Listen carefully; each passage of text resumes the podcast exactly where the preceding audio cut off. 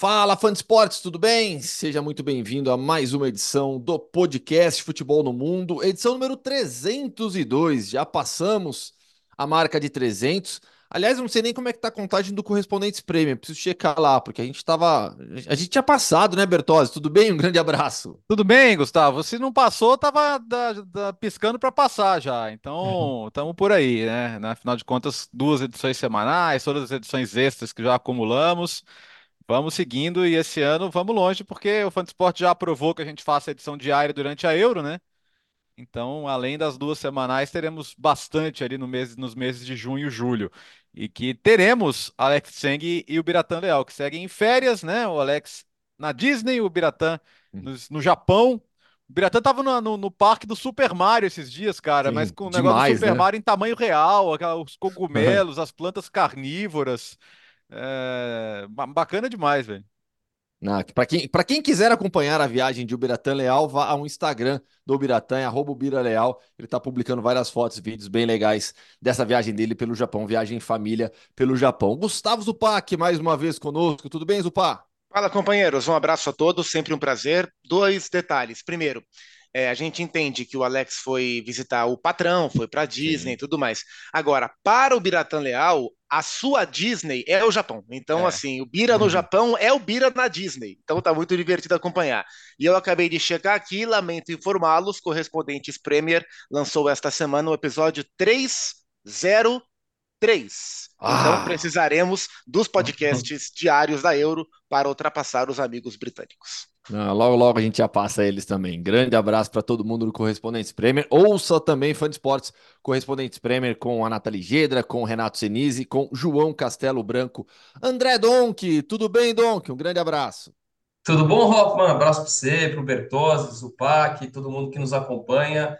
Sempre um prazer aqui estar com os amigos para falar bastante, ainda mais de uma semana tão especial, né? Um luto por, uma, por perdas tão sentidas e também jogos pesadíssimos, né? clássico na Itália, enfim, muita coisa para a gente falar aí no, no programa de hoje.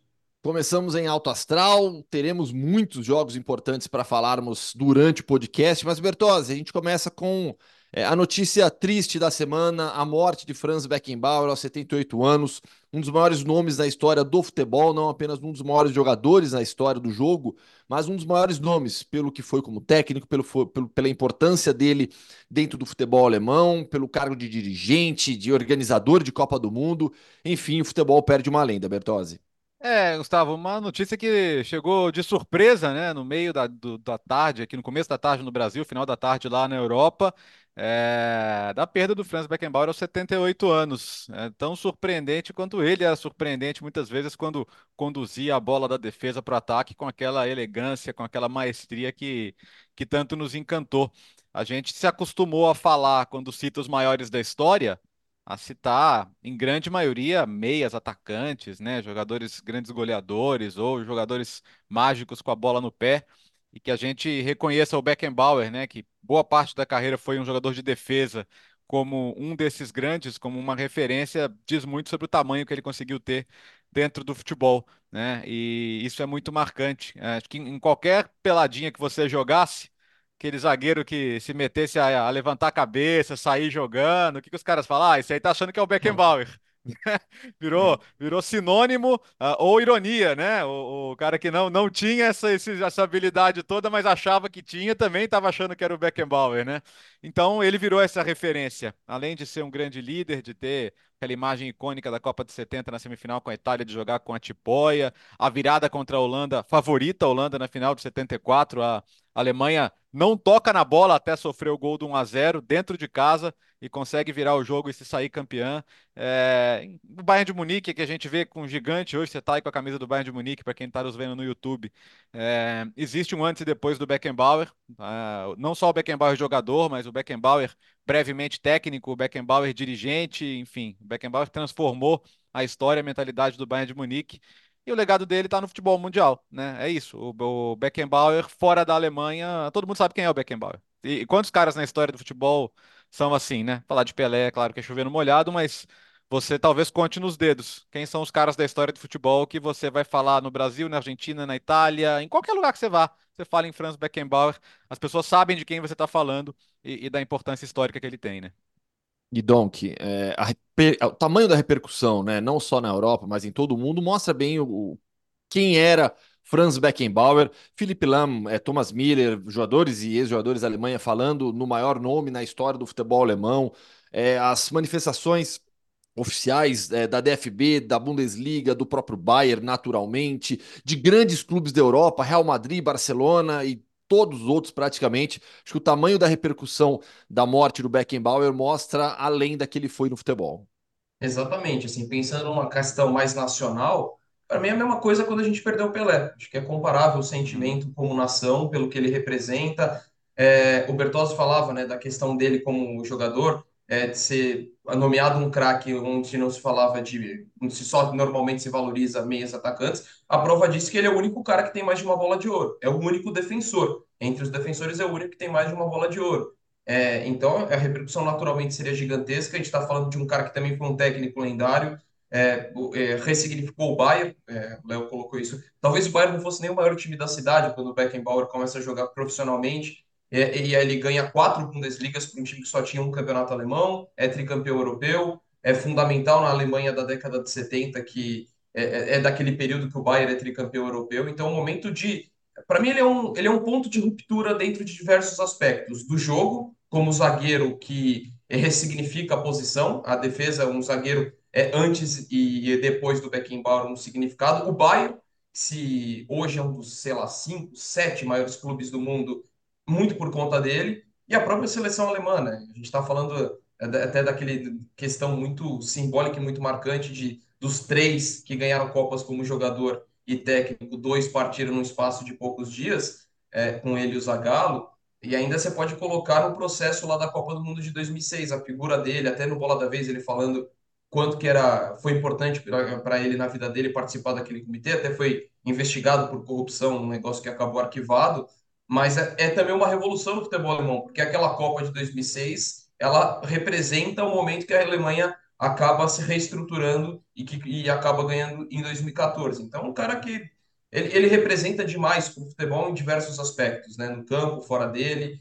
mas ainda assim acho que a imagem, acho não, certeza que a imagem mais marcante é dele como jogador. Então a perda assim é, é, é pesadíssima. E ainda para terminar da questão das comparações, né, a gente fala muito do, de, um, de um período tão pesado para a gente no Brasil, né? Em um espaço de pouquinho mais de um ano você perde Pelé e Zagallo, para a Alemanha em dois anos e meio você perde Gerd Miller e Beckenbauer. Também um impacto muito pesado assim, para a história do futebol como um todo, né? Que está falando de duas das três principais nações do futebol. Izupac, é, nós que já estamos ficando velhos, é, o, o Dom que não, né? O Dom que é criança aqui no programa. é, o mas, é outra geração. É, assim, são, são referências do futebol, né? Referências é, das quais a gente cresceu lendo, é, vendo vídeos depois, mais tarde, YouTube ou em matérias especiais na televisão. É, tô falando quem? De Beckenbauer, de Pelé, é, já mais, mais antigamente, Ferenc Puskas, Cruyff, Maradona. Maradona é. é. são as grandes referências na história do futebol, né? É, são, são as lendas, né? E vão sobrando pouquíssimas lendas vivas do futebol, né? É, dessa geração, a gente praticamente está se, tá se, desfazendo de todas.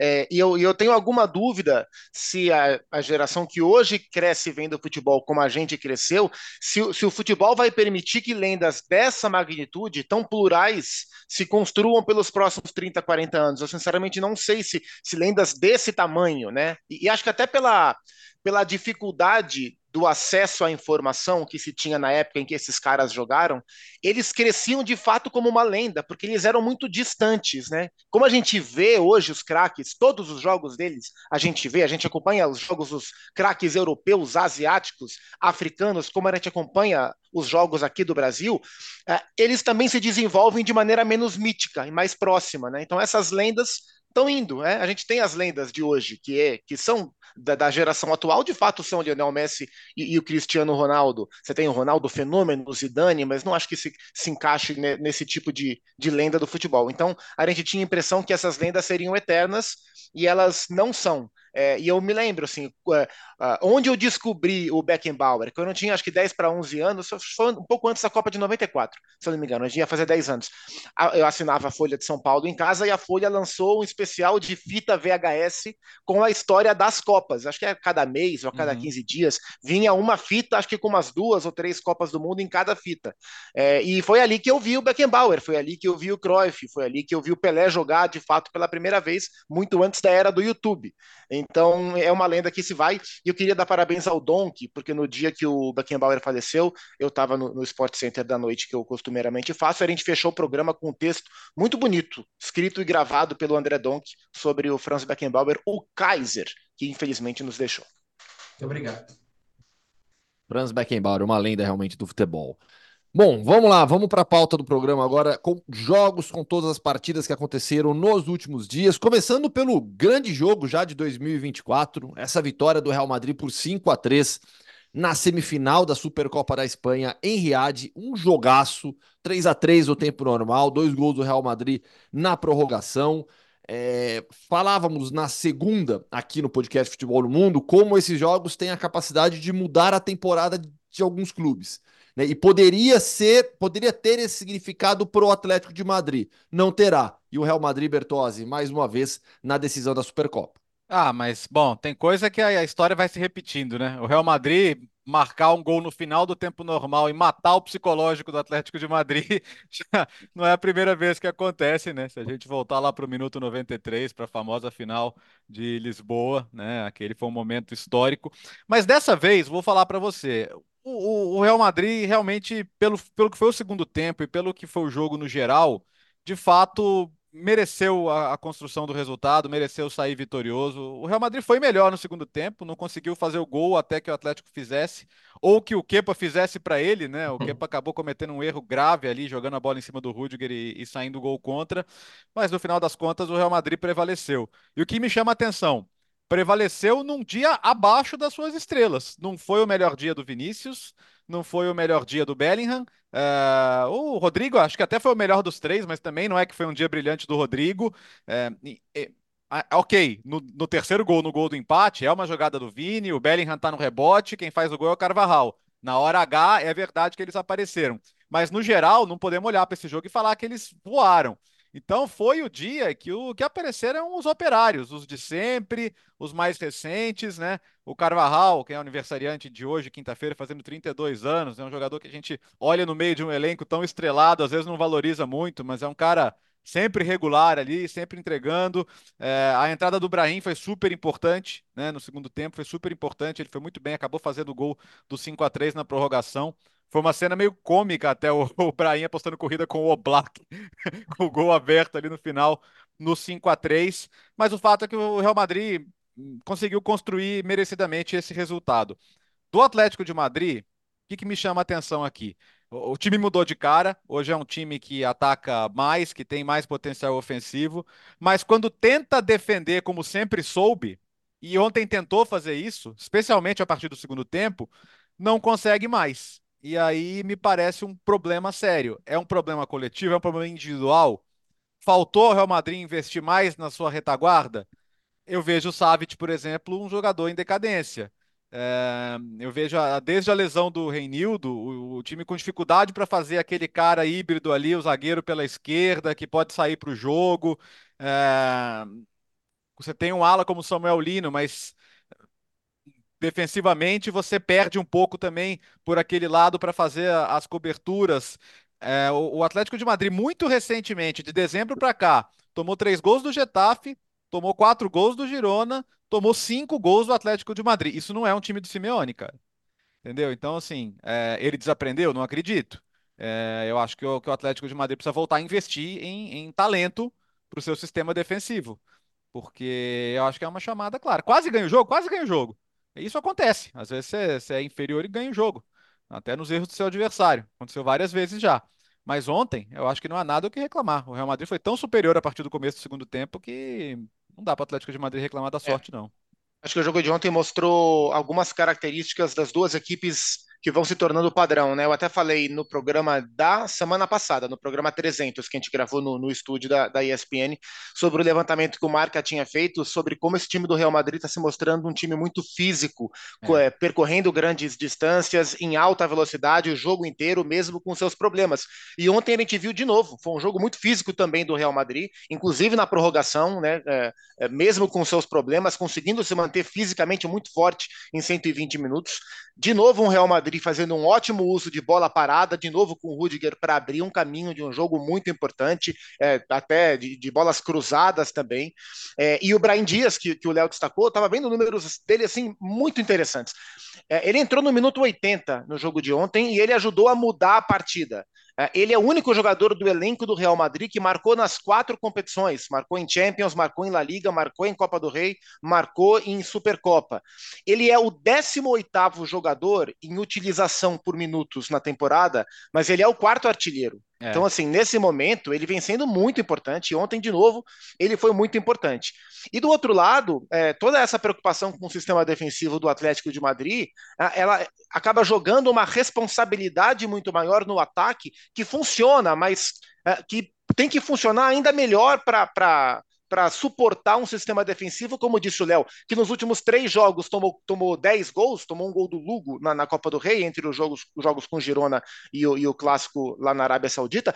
Então, assim, se um time que toma 3,3 gols por jogo em média nesse recorte, quer dizer que o ataque tem que fazer pelo menos quatro para o time vencer. É. E mesmo com o Morata fazendo seus gols, com o Grisma, vamos falar sobre o Grisma numa temporada iluminada, não dá, você sobrecarrega, né? Então, é, a impressão que dá é que é um Atlético que, mesmo que sobreviva na Champions, com chance de passar pela Inter, por que não? É, e que vai na sua caminhada em La Liga, mas é um time que perdeu um pouco a sua essência. E o Real Madrid, numa constância impressionante, é um time que não perde e que, diferentemente de outros jogos que a gente falou aqui, que é um time às vezes mais competitivo do que propriamente brilhante, ontem fez um grande jogo. Então, ontem foi o Real Madrid dos grandes jogos e que venceu e que continua muito forte em mais uma caminhada. Então, que é, e dentro desse contexto, né, que o Real Madrid foi superior, eu queria destacar que para mim o momento ainda de maior superioridade foi já na reta final da partida. Foi depois do empate do 3 a 3 é. ali na, eu poderia ter resolvido nos 90 minutos, porque ali estava um bombardeio e a prorrogação. E a gente está falando de um time que com, marcado por todas as lesões, Vinícius voltando agora, é só o Bellingham, né, das estrelas que ficou até o final da partida. Mas assim, é, é um Real Madrid que com todas essas dificuldades, encontra soluções. Era o único time que tinha vencido ele na temporada, lá em setembro. Desde então, 20 jogos de invencibilidade, 17 vitórias, para um time com tantos problemas. E com, concordo com quando o Léo fala que as estrelas estiveram abaixo. Aí o coletivo compensou. E aí você olha como o time é bem treinado, olha o segundo gol. Quando você tem uma bola rodando de um lado para o outro e o Fernando Mendy aparece no meio da área para concluir. Então, assim, cara, é, não sei o que vai acontecer até o final da temporada, muito cedo, mas assim, esse trabalho do Ancelotti, cara, é, é, é, é uma das maiores temporadas para mim da carreira dele, pelo, pela, pelo nível de dificuldade, as soluções que ele tem encontrado e como esse time coletivamente é muito sólido, mesmo perdendo as suas individualidades. Falei do sistema defensivo, né? O que o Rudiger tem jogado essa temporada é um negócio absurdo. É, a ausência do Vinícius e o, o Supac lembrou do Brian Dias, que tem entrado, entrado muito bem. Então, é o Real Madrid que vai encontrando soluções é, tem esse lado, do, do, acho que do Atlético de Madrid, que, de, assim, a, e o que é engraçado é que até novembro, cara, era, era muito boa a temporada. Você falava a, o time mais vistoso do Simeone, brigando bem até no espanhol, na Champions, pegou um grupo que não era fácil, mas que ele era o favorito a terminar na liderança, mas assim, a, a partir de então, ali que a defesa convaliu, né? Porque dos últimos seis jogos, 15 gols tomados, é, é um negócio assim impressionante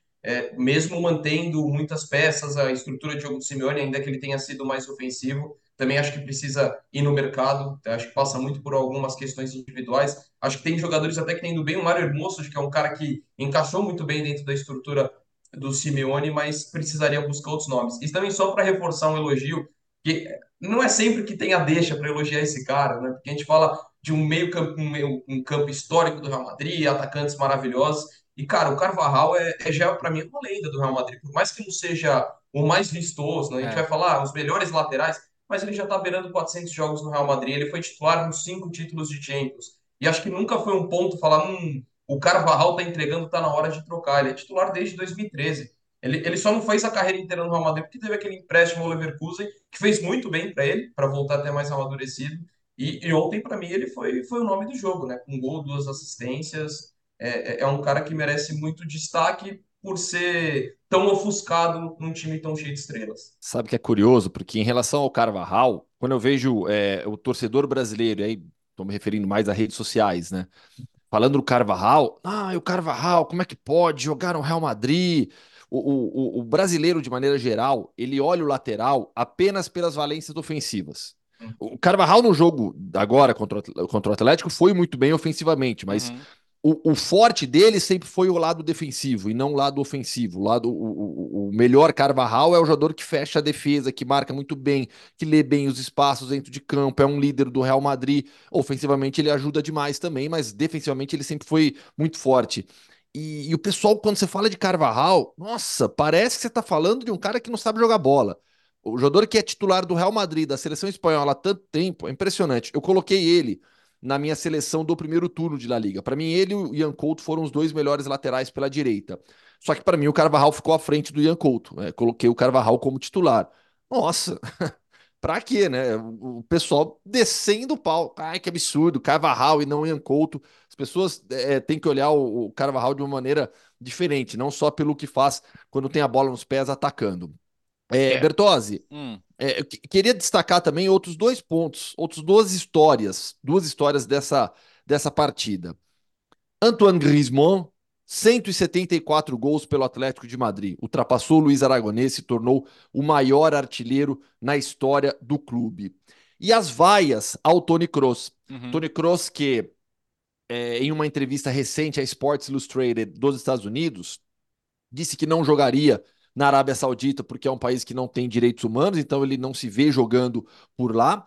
Fez críticas também a jogadores é, mais jovens que, que trocaram uma carreira esportiva na Europa por um projeto de muito dinheiro na Arábia Saudita. E aí, a cada toque na bola, ele sai do banco no segundo tempo, ele era vaiado. A torcida que não respeitou também um minuto de silêncio ao Franz Beckenbauer. Começa contigo, Bertozzi, aí depois o Pac Don, que já podem emendar também sobre esses dois pontos. Griezmann e Tony Kroos. Tá, o, o, em relação aos vaias, a, a, o não respeito ao minuto de silêncio do Beckenbauer me incomoda muito mais, para ser, ser honesto. O Tony Kroos falou e bancou o que falou e tá certo também. É, é, poucos jogadores se posicionam sobre esse tipo de situação, é ótimo que ele o faça.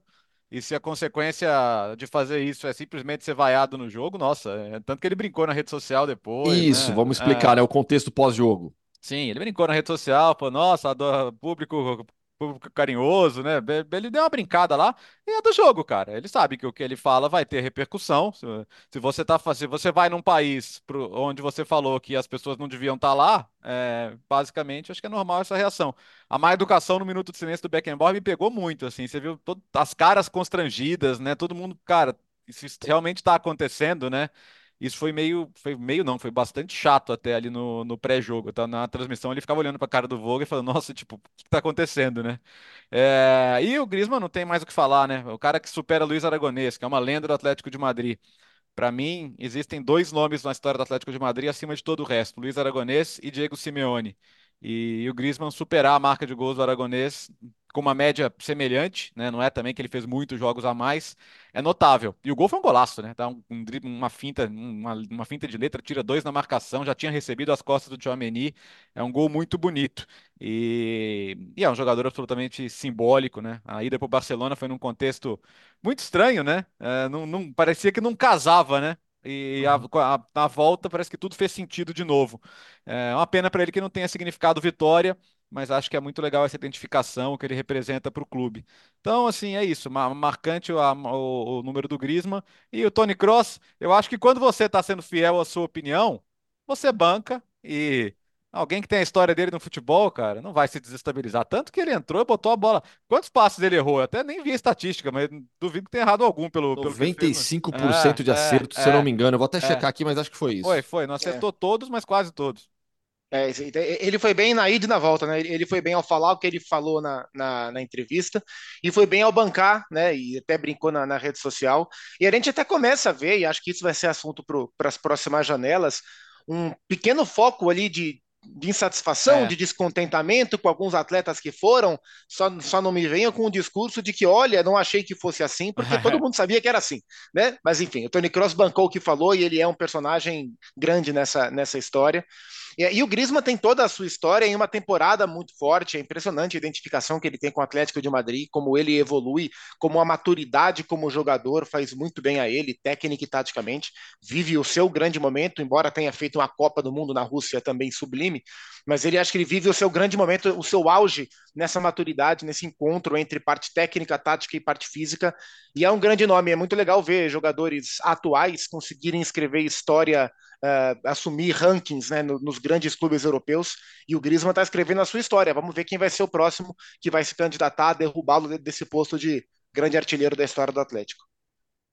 É, sobre o Tony Kroos, acompanho os companheiros, é, assim, é, era nítido que ele não seria festejado pela torcida local depois da declaração, mas eu acho que ele foi muito feliz, assim, acho que ele foi, é, mostrou personalidade em falar algo que, que poucos falariam, ainda mais com, com o status dele, com preocupação com a imagem, e lidou muito bem em relação a isso né, dentro do campo, como vocês já falaram, em relação ao aproveitamento absurdo que ele teve, toda a calma do mundo que ele sempre demonstrou dentro de campo. É, do Griezmann, a única frustração, assim, é saber que nos momentos mais agudos, que seriam os de título, ele não estava lá, né? Ele chega depois do título de 14 e no título de 21 era o período que ele estava no Barcelona. E para um cara que precisou se tornar ídolo e reconquistar essa idolatria, porque quando ele volta, tá um climão ainda, né? É. O próprio Atlético de Madrid pela saída. Então não é que ele ah, voltou como um, um herói, como o cara que voltou a casa. Não, tinha muita ainda birra de boa parte da torcida e acho que não existe mais, né? Por tudo que ele fez, pela regularidade. Acho que em 2023, é, se a gente falar de momento, ele é top 10 no mundo hoje. É, é, é impressionante. É, eu também acho, Falfon. Assim, é, é um absurdo. É um absurdo o que ele tem jogado, porque Temporada passada até se destacando muito pelas assistências, agora como artilheiro mesmo, né? Já 18 gols marcados nessa temporada é, é, é de fato assim. É de, falei top 10, mas acho que eu fui muito gentil ali. Top 5 acho que é o mais adequado pelo momento dele. Talvez tenha, óbvio, tem outros jogadores que em algum momento se destacou mais do que ele, mas falando da, da atual fase.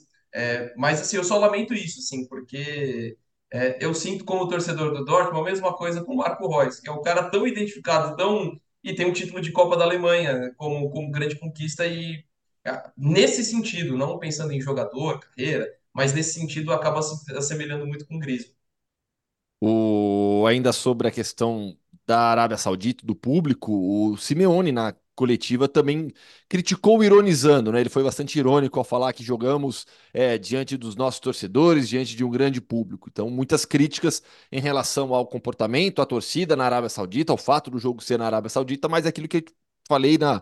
Não, falei, não falei no último programa, falei numa edição de ESPN-FC recentemente. É, os clubes não reclamam, os clubes não, não contestam porque ganham muito dinheiro nesse último acordo assinado pela Federação Espanhola para levar a Supercopa da Espanha para a Arábia Saudita, 240 milhões de euros por seis anos. Tem mais uma temporada ainda, 24, 25. Teremos novamente a Supercopa na Arábia Saudita. Saímos da Espanha, ou melhor, da Arábia Saudita, e vamos para a Inglaterra agora, Zupac.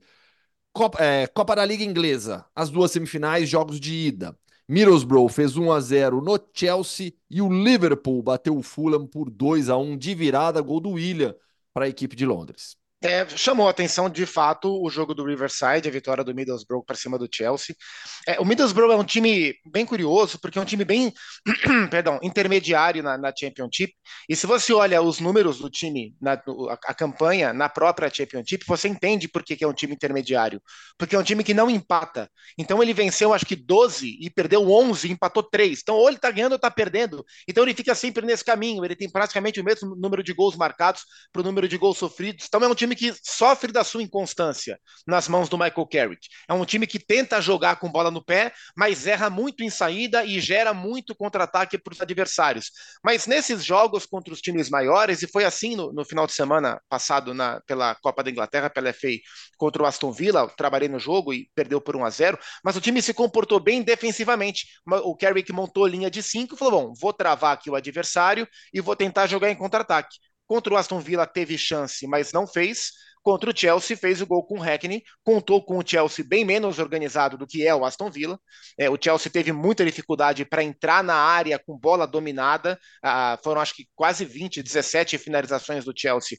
A maior parte delas de fora da área ou de dentro da área com pouquíssimo perigo.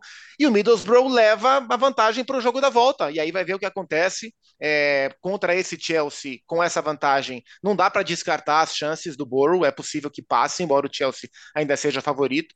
E vamos lembrar que é o Middlesbrough tentando repetir uma história linda de um título é, assim, histórico da equipe de fato, né? Que foi a Copa da Liga de 2003-2004, que foi a última passagem, a terceira passagem do Juninho pelo Middlesbrough, campeão com, com o Southgate, era zagueiro da, do Middlesbrough daquela época, time do Steve McLaren. Então, quase é, 20 anos depois, o time está tentando retomar um, um, título histórico com chances de ir para a final. E o Liverpool, com a virada nos instantes finais, ali rapidinho virou para cima do Fulham, diria que encaminhou aí uma classificação para a final. Donc, é, o, o Middlesbrough teve muito mérito na organização defensiva, né? tirando muitos espaços do Chelsea, ainda que o Chelsea tenha tido esses quase 20 finalizações que o Zupac mencionou, e mais de 70% de posse de bola. Mas um time assim muito compacto, até na reta final você viu um Chelsea da, meio no desespero, levantando bola para a área meio quase a esmo, sabe? Sem tanto repertório. Então acho que teve uma organização muito boa do, do Middlesbrough, que teve poucas oportunidades. E vamos lembrar Teve outras dificuldades que foi perder dois jogadores lesionados com 20 minutos de jogo e perder duas possibilidades de alteração, né? Então o Michael Carrick só pôde fazer uma pausa para fazer alteração na segunda etapa e conseguiu se defender muito bem. Mas eu acho que também passa muito pela incompetência do Chelsea em um aspecto. É um time que gera muita oportunidade, isso é, um, isso é uma regra na própria Premier League e desperdiça muita chance. E nesse jogo morre muito na conta do Cole Palmer, não tem como não falar, porque ele perdeu três chances claríssimas. Tem uma, aquela a mais emblemática, é, que o Glover, goleiro, acaba soltando no meio da área. O Glover estava louquinho para entregar o jogo, né? O Glover tentou em alguns instantes entregar o jogo. É.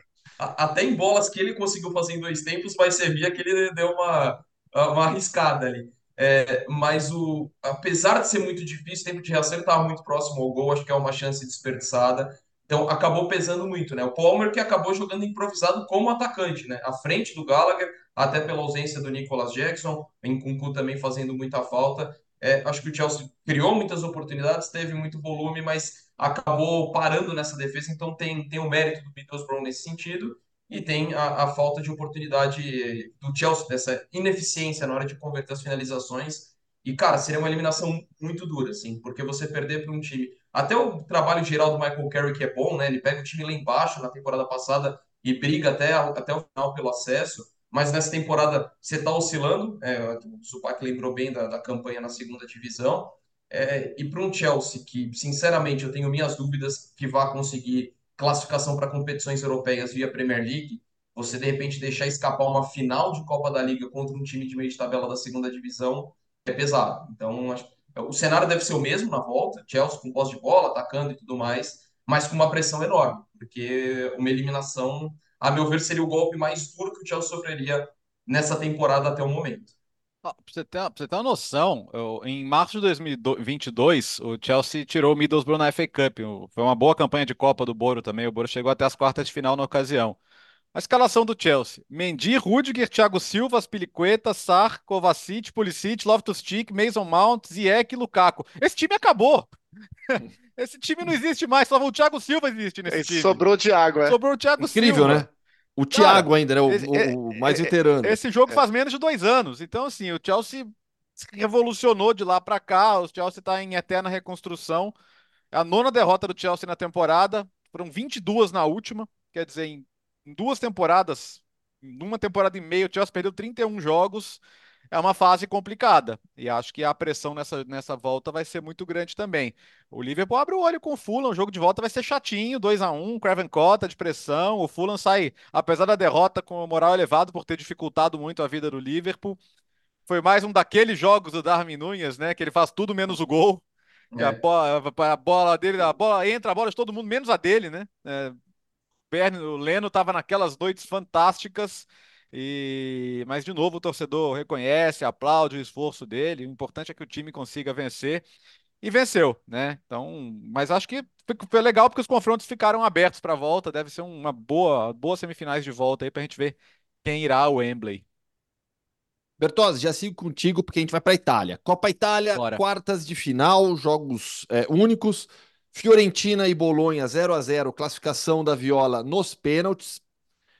É, na quarta-feira, o Milan, em casa, perdeu para a Atalanta por 2 a 1 foi eliminado. A Atalanta avança para as semifinais. No Derby della Capitale, a Lazio fez 1 a 0 na Roma e a gente grava esse programa antes do jogo entre Juventus e Frosinone, que acontece nessa quinta-feira, assim como Barcelona e Osasuna. Não sei se, falei, não sei se a gente falou do, de Barcelona e Osasuna no, no papo do Real Madrid, mas Barcelona e Osasuna acontece nessa quinta-feira também para ver quem pega o Real Madrid e falta na Copa Itália o único jogo Juventus e Frosinone, Bertozzi. Tá definido então Fiorentina e Atalanta, que são duas equipes que têm, têm feito campanhas fortes na Copa, né? É a terceira semifinal seguida da Fiorentina e a quarta em sete anos para a Atalanta. E a Atalanta venceu de virada o Milan, né? O Zupac está hoje de Milan, né? De tempos mais dourados do Milan ali, de 20 anos atrás, mas é, a temporada do Milan tá assim, né? Quando você acha que o time vai dar uma engrenada, que vai ter uma semana, duas semanas, três semanas boas, acontece alguma coisa e o time desanda de novo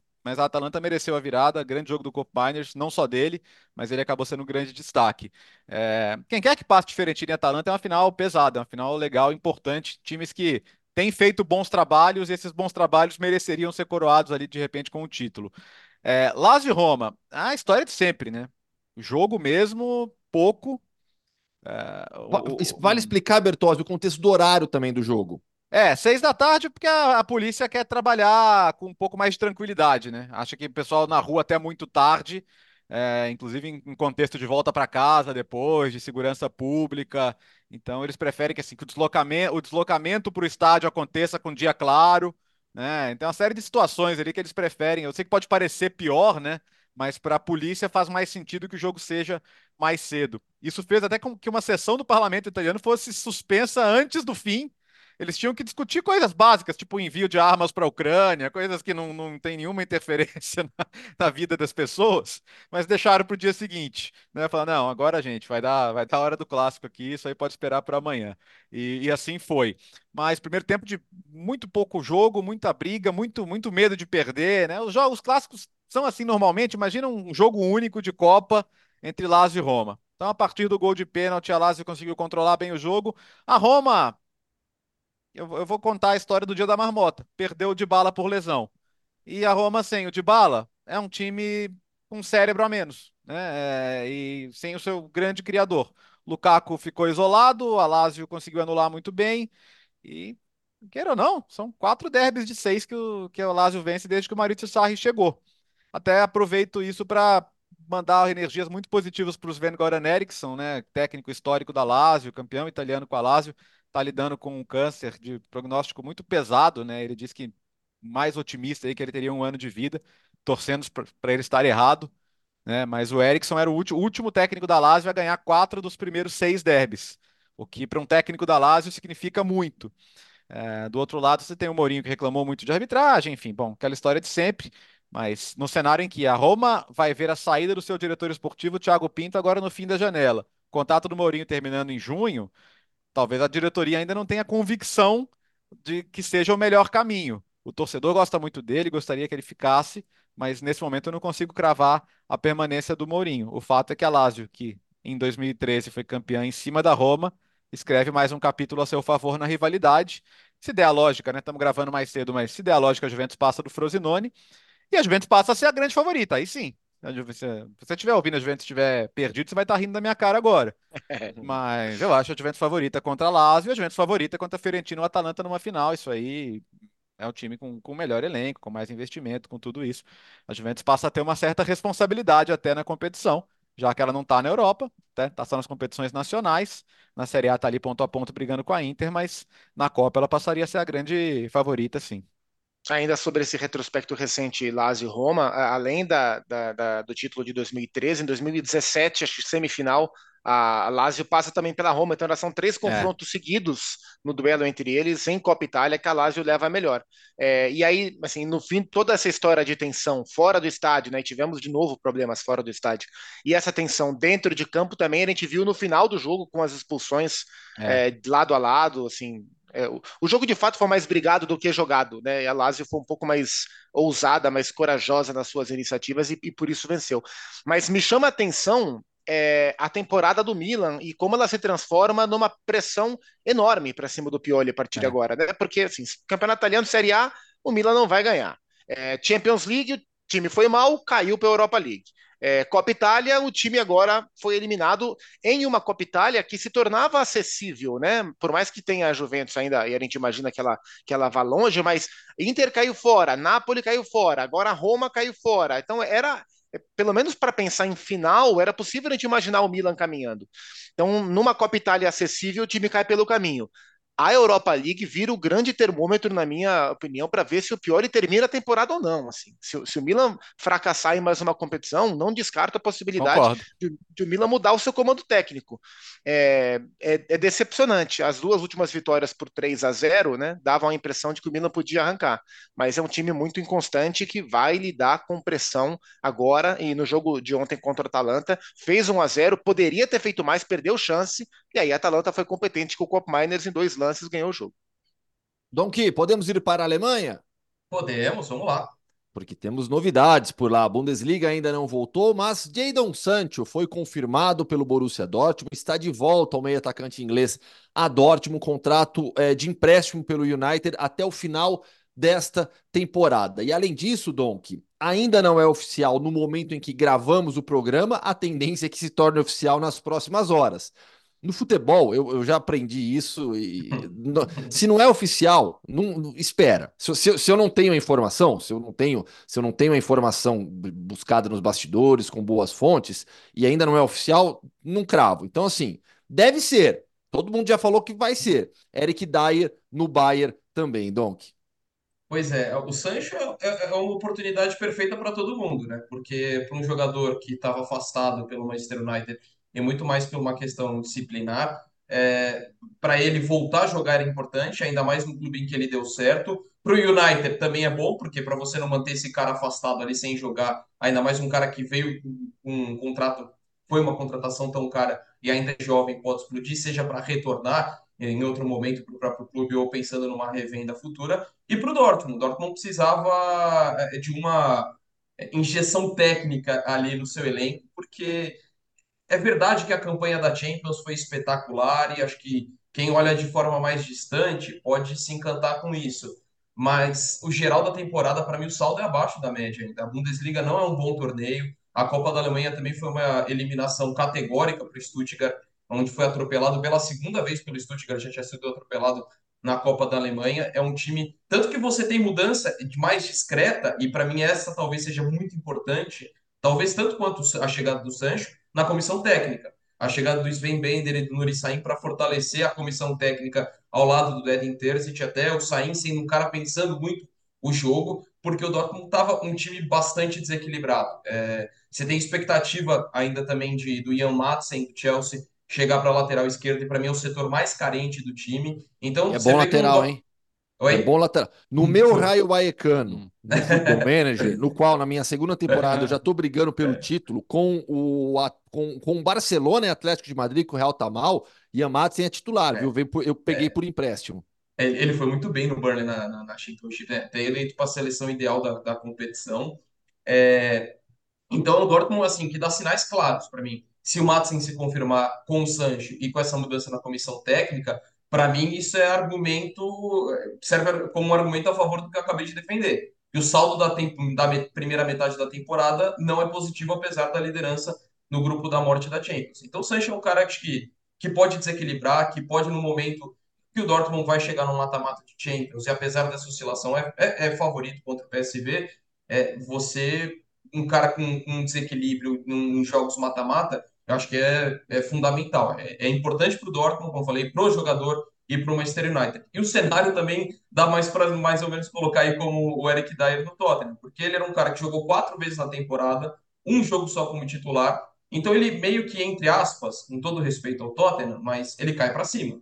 É, ele vai jogar num clube maior, com maior pretensões de título e tendo oportunidade até de jogar mais, porque assim, se ele só fez quatro jogos no Tottenham na, na primeira metade de temporada, é, num Bayern até que precisava incorporar o elenco ali no setor, acho que a perspectiva é até maior, é, e ainda tendo todas essas possibilidades de título, então foi um movimento bom para o Dyer, é, para o Tottenham era um cara que vinha sendo pouco utilizado, o Bayern precisava disso, e eu acho que esse critério de bom para todo mundo, e até aproveitar que a gente está falando de futebol alemão e Tottenham, se encaixa no Werner, porque era um cara que estava encostado no Leipzig ganhando de Eurocopa, é, é, o cara que foi artilheiro da era Hansi Flick, e, e, e perdeu, foi convocado para as últimas três listas da Alemanha, então, acho que são três é, mudanças no mercado recentemente que tem tudo para todo mundo ganhar.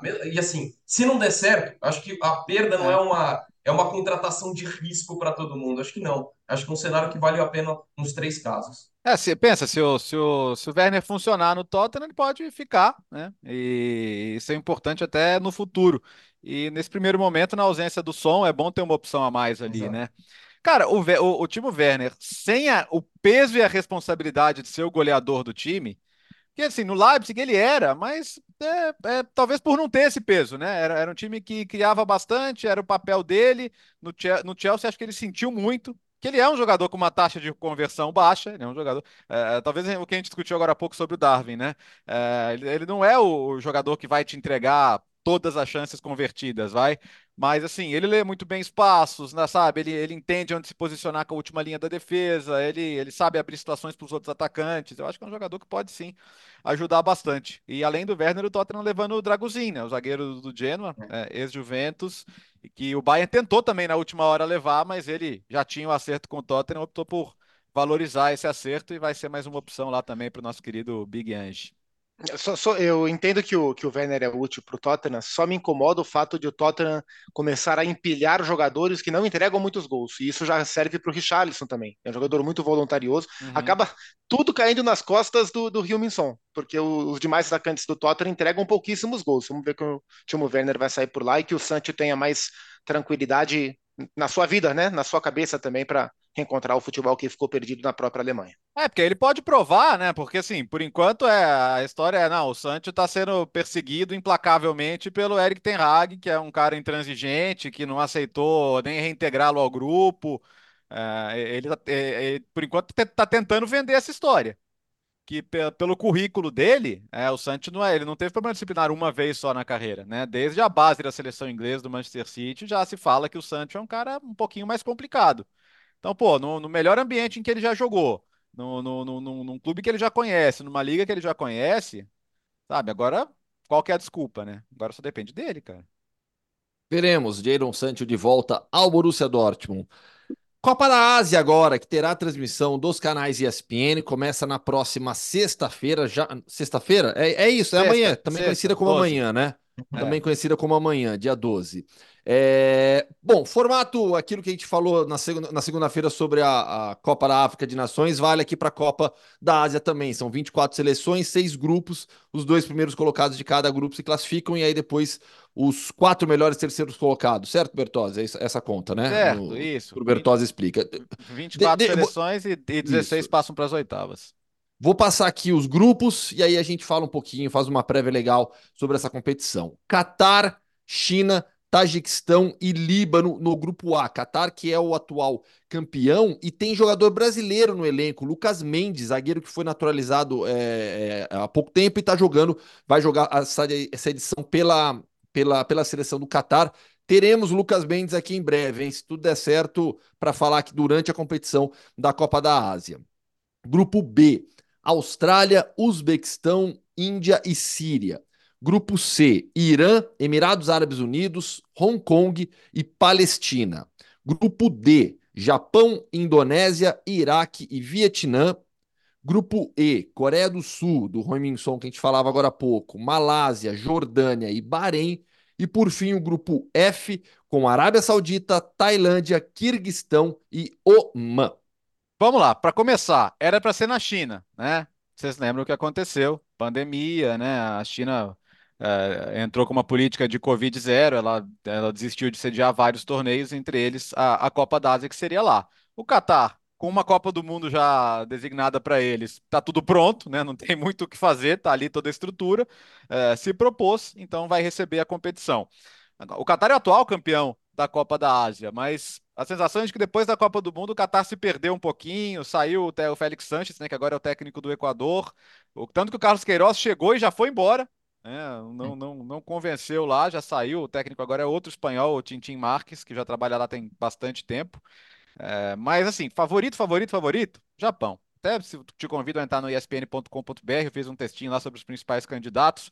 O ano do Japão foi fenomenal. Né? O Japão ganhou os últimos oito jogos de 2023, inclusive. Ah, mas ganhou de seleções fracas? Não, né? Ganhou, ganhou da Alemanha, ganhou da Turquia, ganhou do Canadá, né? Ganhou, meteu quatro nessas três seleções, fez 34 gols nesse espaço de oito jogos. Tem ótimos jogadores, o Takifusa Kubo, que o Gustavo acompanha de perto na Real Sociedade. A gente vinha, vinha destacando o que o Ataruendo, esse Stuttgart, vinha jogando no Liverpool até é, ter que ir com a Copa da Ásia. Vinha sendo titular, inclusive, jogando bem. Foi eleito o melhor jogador do mês de dezembro no Liverpool. Então é outro cara importantíssimo também para esse grupo. O Mitoma está machucado, a expectativa é de que ele volte aí durante a competição. Mas tem muito jogador bom, tem um ótimo técnico, é, enfim, é o time a ser batido. Ah, você pode falar, ah, mas por que não a Coreia do Sul, né? A Coreia do Sul que tem, para mim, a principal estrela individual do torneio, que é o Son, que tem o Kim Min-jae, que foi o grande zagueiro da Série A na última temporada, agora está no Bayern de Munique. Uh, o Lee Kang-in, que já começou muito bem no PSG também. Tem muito jogador forte, tem jogador de Premier League, tem o Huang do Wolves. Agora, o, o professor Jürgen Klinsmann, eu, aí eu não sinto tanta firmeza assim no trabalho. Ele é meio questionado por lá também. Eu não sei se ele é um ídolo do Donk e tal, ou se o Donk vai concordar comigo. Talvez como jogador, né, Donk? É, ele é questionado até pela questão de não morar no país, né? Não morar Isso no também... país, é. Perguntar, ah, ele falou, ah, é, para mim é melhor estar na Europa, porque o jogador joga na Europa e tal, mas ele está apanhando bastante lá por isso também. Então ele vai estar tá sendo visto com lupa, até porque jogadores bons à disposição ele tem. Irã sempre forte também na Copa da Ásia, embora faz tempo que não ganhe, né? Desde 76, mas tem bons atacantes, né? Tem o Asmun da Roma, tem o Taremi do Porto, tem Yarambart, tem boas opções ali na frente. Sempre chega para brigar, tá sempre batendo na trave. E a Austrália, que desde que foi para a FC, é uma potência do continente, né? Foi campeã em 2015 com, com o Postecoglou, foi vice em 2011, tá ali sempre beliscando, tem tido uma renovação razoável, acho que tá ali abaixo de Japão, Coreia talvez, mas brigando. Arábia Saudita, que tem a, a, a, força de ter vencido a Argentina na Copa do Mundo, né? Ter sido a única a vencer a Argentina na Copa do Mundo, com o seu campeonato agora centro das atenções. Os jogadores, os bons jogadores são aqueles que a gente acompanha desde o Mundial, né? O Aldalsari, o Mohamed Cano, esses caras que continuam fazendo parte da seleção e foram buscar o Roberto Mantini, que ganhou a última Euro com a Itália. Os primeiros amistosos não foram bons, e vamos ver se ele aproveita agora esse tempo junto com o elenco para conseguir bons resultados. É outra seleção que pode chegar. De resto, já falei que o Qatar acho que não, Emirados Árabes também acho que não. Então vamos lá. Se eu tivesse que fazer aqui os cinco: Japão, Coreia, Irã, Austrália, Arábia Saudita. Acho que não deve sair disso, mas é, se eu tivesse valorizar o meu dinheirinho aqui em algum dos cinco, acho que o Japão seria o, o meu principal candidato aqui. Vai lá, Zupac, Donk. Não, acho que é, é muito isso que o Léo falou, e acho que é o, o retrospecto fortíssimo, a campanha fortíssima que o Japão teve também na última Copa do Mundo, caindo nos pênaltis como caiu, também reforça, e a sequência de 23 foi muito forte. Acho que faz tempo que a gente não vê é, de largada, em termos de prognóstico, o Japão tão à frente dos seus concorrentes no, no, no contexto continental como a gente vê agora. Mas é interessante porque à medida que a gente tem cada vez mais esses jogadores espalhados pelas melhores ligas, né, a, a, os times como um todo vão se fortalecendo, além, além do Japão, além da Coreia. Então vai ser, vai ser interessante. Eu tô, tô curioso para ver o rendimento da Arábia Saudita, não só pela, pelo Roberto Mantini, mas para ver que tipo de impacto inicial a, a turbinada no campeonato, a anabolizada no campeonato local traz para a seleção. Se isso é bom ou se isso, por um lado, é prejudicial porque tira o espaço dos próprios jogadores árabes jogarem com mais regularidade na sua própria liga. Vai ser um campeonato bem interessante. O Fantasport vai estar tá, vai tá bem servido. Aquele que quer o, ver os melhores jogos e aquele que quer o futebol mais exótico vai conseguir acompanhar também. E do caso da Arábia Saudita, até do time que venceu a Argentina na Copa, até alguns nomes, o principal deles, Salim Al-Dawsari, continuam, mas muitos foram mudados, assim, então não é o, é o mesmo time que ganhou da Argentina, então deve ter algumas alterações. E dentro do que os companheiros colocaram, eu concordo, vejo esses favoritos, o Japão mais à frente. E o que é legal, o que ganha peso, é que se olhar, Japão não vence desde 2011, Coreia do Sul desde 60, Arábia Saudita desde 96, Irã desde 76. Então, para todos, não é meio aquela coisa, ah, somos favoritos, mas se não ganhar, ganhou recentemente. Mesmo o Japão, pô, já há mais de 10 anos que, que não vence o torneio, ainda mais nessa fase tão espetacular por, pelos adversários que venceu nos últimos anos. E também queria destacar um, um destaque alternativo, diria assim, que acho que é uma história legal para se acompanhar, que é a seleção do Tajiquistão, que é a única estreante dessa edição, e, ela é formada, assim, a boa base da, da seleção, a maior parte dos jogadores é do Istiklal, que é um time que tem se notabilizado como dominante no, no cenário nacional nos últimos anos, e na Champions Asiática é, de 2021, ele foi líder do grupo dele, à frente do Al Hilal, que seria o campeão, é, e, e, se tornou o primeiro time do país a conseguir a vaga no mata-mata da Champions Asiática. Então, assim, não sei o que vai acontecer, provavelmente não vai longe, não é uma seleção que, que pode ser uma sensação, mas, assim, por tudo que está acontecendo, né, essa classificação inédita do time na, no mata-mata da Champions Asiática, ter conseguido passar à frente do Al Hilal, essa estreia na, na, na, Copa da Ásia, acho que é um momento muito legal e não deixa de ser uma das histórias para se acompanhar desse torneio. Copa da Ásia, então, fã de esportes que você acompanha na programação dos canais ESPN e também pelo Star Plus. Para a gente fechar a edição 302 do podcast Futebol no Mundo, entrevista. Bati um papo com o Lucas Rosa, lateral do Valladolid na segunda divisão espanhola, chegou na temporada passada, jogou primeira, jogou La Liga aqui com o Valladolid, caiu com a equipe, tá na briga pelo acesso. Tem uma história muito legal porque ele veio jovem para a Europa, ele vai para Juventus primeiro, agora é jogador do Valladolid, trabalhando com o Ronaldo e com o Paulo Pezzolano, que esteve perto, até perto não, mas foi um nome é, falado para assumir o São Paulo. Papo agora então com Lucas Rosa. Fã de esportes, nessa semana ficamos aqui na Espanha. Saio de Madrid, de maneira remota e vou para Valladolid conversar com Lucas Rosa, lateral do Valladolid. Tudo bem, Lucas? Prazer falar contigo. Prazer é meu, tudo bem, graças a Deus. Vamos falar um pouquinho sobre a temporada do Valladolid, rebaixado na temporada passada em na Liga, sua primeira temporada na equipe, e nesta lutando pelo acesso, lutando pelas primeiras posições. É, La Liga é uma das cinco grandes ligas da Europa, um dos campeonatos mais fortes do mundo. A segunda divisão é muito forte também. Queria que você falasse um pouquinho sobre o nível de jogo que, você, que vocês têm encontrado na segunda divisão espanhola. A segunda divisão pode-se dizer até que é mais equilibrado, né? Que na primeira divisão os clubes são muito. É, todos os clubes têm um nível muito alto e é, eles têm sempre o, a maneira de, de jogar do futebol espanhol, né? Então todos os clubes tem a proposta de jogar, de, de ter esse jogo mais técnico, de com bola. Então, é, independente do time que está lá embaixo, o time que está lá em cima, é, a gente sabe que todos os jogos vão ser jogos difíceis. E mas essa temporada a gente está conseguindo fazer é, bons resultados, né? É, então tem esse lado também que na segunda divisão é, os times que forem mais consistentes vão conseguir chegar mais, mais em cima da tabela que essa é a principal marca do futebol espanhol, né? O jogo com a bola, né? A técnica. Sempre quando me perguntam, ah, eh, qual é a principal característica da Premier League, né? O pessoal fala intensidade, é, La Liga, né? futebol espanhol. É a técnica, né?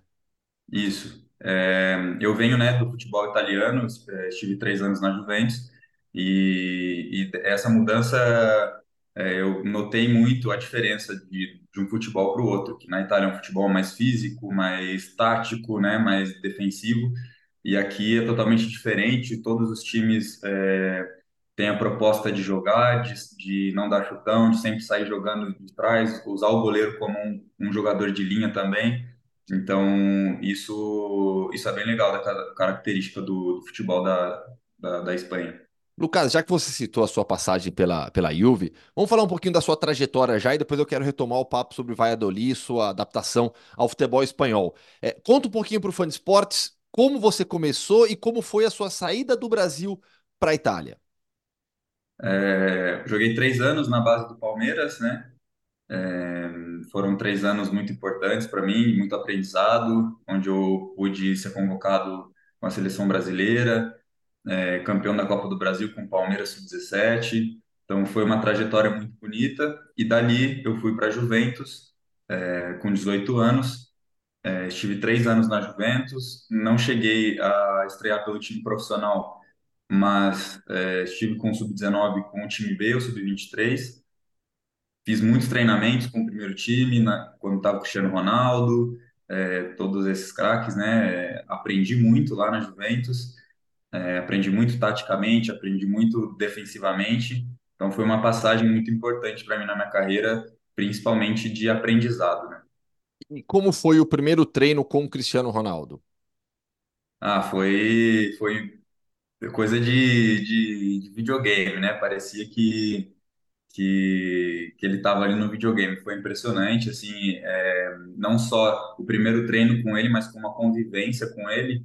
Você vê que tudo que dizem sobre ele é verdade e ainda tem mais um pouco é, desse profissionalismo dele, dessa dedicação que ele põe sempre primeiro a chegar, sempre último a sair, isso daí não é não é só a imagem, não, isso daí realmente e querendo ou não aprende muito, né, com não só Cristiano Ronaldo, mas com outros grandes jogadores que que estavam na Juventus nessa época também. E você, por ser brasileiro, falar português, teve ali algum, alguma conversa, algum, algum, algum convívio mais próximo com, com o Cristiano Ronaldo nesses dias? Sim, é, tinham muitos brasileiros na Juventus, né? Sim. Na época tinha o Alexandro, Douglas Costa, é, Danilo, né?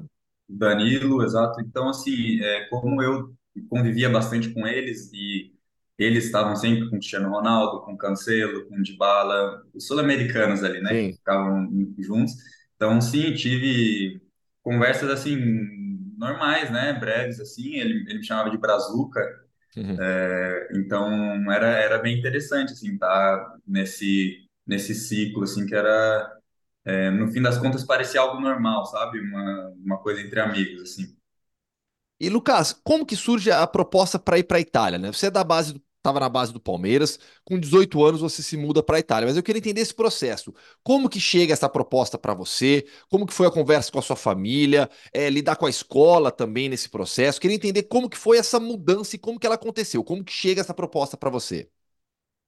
É, a escola que você perguntou né isso era uma uma condição que meus pais colocaram desde o começo né de é, terminar os estudos que é uma coisa muito importante e que hoje em dia infelizmente no Brasil não é algo que acontece muito e que os clubes dão tanto valor né principalmente na base e consegui terminar os estudos antes de ir para a Itália, que foi uma condição mesmo para para eu seguir jogando futebol.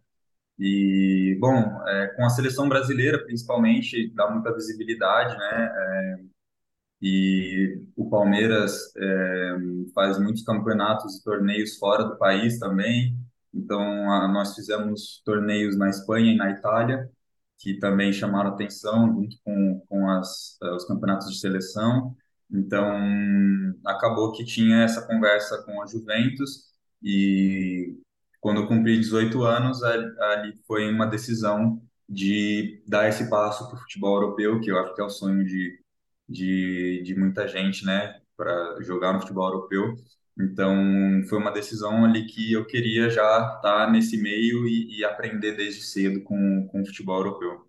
Não só o futebol, mas, né, claro. é, o estilo de, do europeu de sempre, sempre do horário, sempre muito dedicados, sempre muito focados. Então, acho que isso também ajuda bastante de, de estar desde de cedo, né, aqui.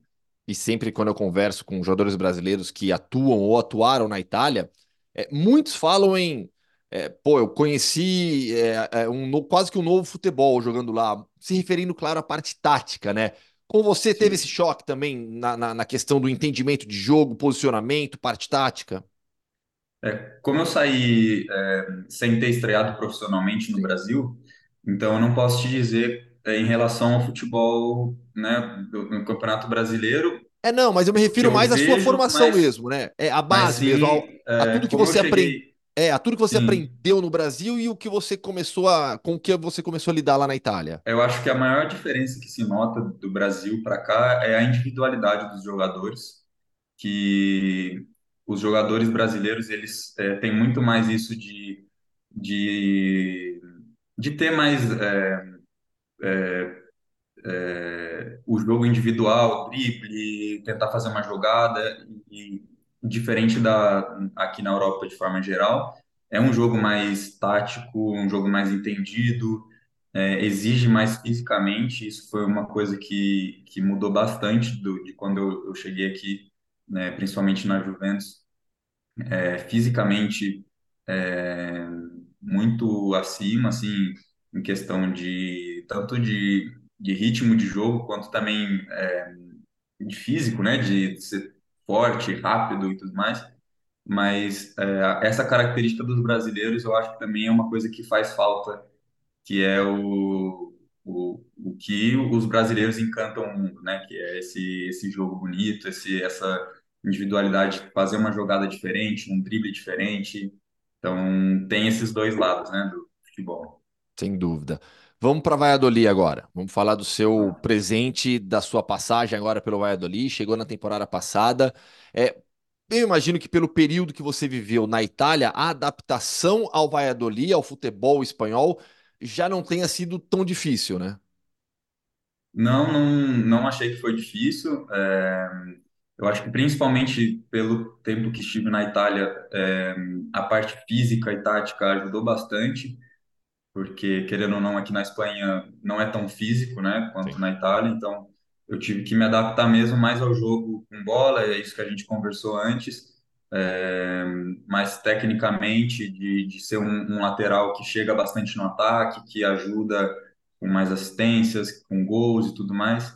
Então isso foi uma coisa que eu acabei melhorando aqui. É, sou um jogador mais participativo, é, mas ao mesmo tempo também levo é, o, a defesa italiana né, comigo, uhum. que ajuda bastante. Sem dúvida. E como é ser jogador de um clube presidido por Ronaldo Fenômeno? Ah, desde o momento que eu soube que eu, que eu vinha para cá foi é, é uma coisa né que o Ronaldo para nós brasileiros é um ídolo e não só isso hoje ele é presidente do clube que eu represento né então representar é, o clube que, que é presidido pelo Ronaldo é, um, é, um, é uma coisa muito importante, eu acho, que a, a, gente tem que dar muito valor por isso, porque é um cara que ele mudou o futebol e até hoje as pessoas se encantam é, pelo que ele fez há muito tempo atrás, né? Então a gente está representando algo muito grande aqui. Na reta final da temporada passada, o Paulo Pesolano, treinador uruguaio, ex-treinador do Cruzeiro, chegou no clube para tentar evitar o rebaixamento, mas acabou não sendo possível. Nessa temporada, o Valladolid faz grande é, campanha na segunda divisão, está na briga pelo acesso. Eu queria que você falasse agora sobre o trabalho do Paulo Pesolano, primeiro o trabalho dele também no futebol europeu. É, é eu acompanhava ele já na época do Cruzeiro, né? E quando soube que ele vinha para cá, é, também já já sabia um pouco sobre ele, perguntei um pouco para jogadores que eu já tinha convivido que é, estiveram com ele no Cruzeiro. Então eu sempre tive boas é, impressões dele, né? E quando ele chegou aqui também tive tive mais certeza disso. Ele é um cara muito gosta muito do trabalho, da dedicação. É, fisicamente a gente se tornou um time muito é, difícil de de, de se ganhar, principalmente dentro de casa. A gente sempre consegue é, resultados é, no final do jogo, quando precisa de um ponto a mais, é ali que a gente consegue tirar alguma coisa, e isso vem bastante do trabalho dele e do, da comissão dele, né? Lucas, para quem morou em Turim, é, por mais que você tenha saído do interior de São Paulo, né, onde faz muito calor, mas para quem viveu em Turim, é, enfrentar o frio definitivamente não é um problema. Mas, é, mas, o estádio, mas lá no estádio do Valladolid, Pucela, lá é frio, hein?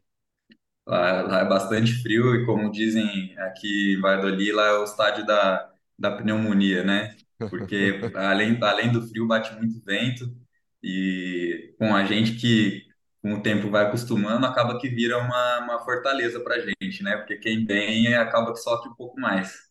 Relato pessoal agora, fã de esportes. Na temporada passada, eu trabalhei em Valladolid e Real Madrid, lá em Pucela, mas eu fui já prevenido, porque me avisaram, meus colegas espanhóis, eh, companheiros jornalistas, falaram: olha, lá é muito frio, vai preparado. Então eu fui bem preparado, mas testemunho, viu? É muito frio, venta um absurdo. E o estádio fica mais no alto também ali da cidade, né? Isso, isso. Então é, é um gelo lá, pelo amor. Nossa, não cheguei a passar frio porque eu estava preparado, mas é, realmente é, é complicado lá. E, Lucas, você renovou o contrato faz pouco tempo, é, ou seja, o clube está feliz contigo, está é, é, satisfeito com o seu desempenho até aqui. Você é jovem ainda, é, vai crescer bastante. É, você está feliz também, você está bem, se sentindo bem aí em Valladolid, né? Sim, estou me sentindo muito bem. Fico feliz também com, com o reconhecimento do clube, né, de, de ter feito essa renovação comigo. É, desde que eu cheguei aqui, eu cheguei com o objetivo de ajudar da melhor maneira possível. Então, essa temporada mesmo, é, não estou jogando tanto na minha posição, que é lateral direito, mas estou é, jogando em outras posições, lateral esquerdo, já joguei de ponta esquerdo, ponta direita, então o que precisar para ajudar o time, principalmente para voltar para a primeira divisão, é, eu estou muito feliz e feliz de estar tá conseguindo ajudar e de ter tido esse reconhecimento do clube também. Espero aí que tenha ainda muita história para ser contada com esse clube. E o que que o Paulo é, te explicou sobre essa mudança de lateral? Você realmente tem feito a lateral esquerda é, é algo novo para você. É, como que foi a conversa com o Paulo e a explicação dele para essa sua nova função? É, basicamente por, por necessidade mesmo. É, hoje em dia, é, ele, ele, ele me disse que ter um jogador que possa fazer é, várias posições é uma coisa muito importante e é uma coisa que os treinadores gostam, né? Então, eu fico feliz de ser esse jogador e por mais que eu queira jogar na minha posição e que eu vá desempenhar melhor na minha posição, hoje em dia é, o lateral direito está indo bem, então é uma decisão do treinador, mas ao mesmo tempo, como eu posso encaixar em outros em outras posições, ali eu consigo desempenhar bem também, então é, acaba que ele faz esse jogo, né, de, é, de meio que uma rotação né, nas posições. Então, assim, eu fico feliz de poder ajudar. É lógico que gostaria de estar jogando de lateral direito, mas é, podendo jogar em outras posições e jogar bem também é, é bem satisfatório. Lucas, quero te desejar boa sorte. A gente vai ficar aqui na torcida acompanhando a sequência de campeonato do Valladolid. Muito obrigado. E é isso, companheiros. Fechamos a edição 302 do podcast. Donk, muchas gracias. Muito obrigado. Não, muitas graças, não. Dunk, né? Dunk é, vielen Dank. É. Auf Wiedersehen. Até a próxima. Valeu, até mais. Sempre um prazer estar com os amigos.